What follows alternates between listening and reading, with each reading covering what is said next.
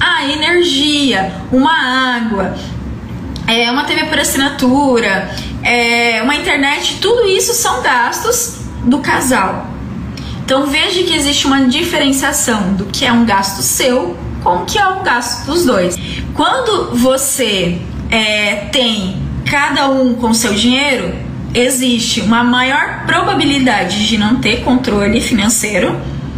Há uma maior probabilidade de gastos aleatórios, porque cada um cuida do seu dinheiro, cada um pode gastar o dinheiro da forma que achar é, mais justo. Qual que é o benefício disso? O benefício é autonomia, certo? Então eu tenho autonomia, né? Eu tenho empoderamento sobre o meu dinheiro, ou seja, eu cuido do meu dinheiro. E para algumas pessoas isso é algo muito importante.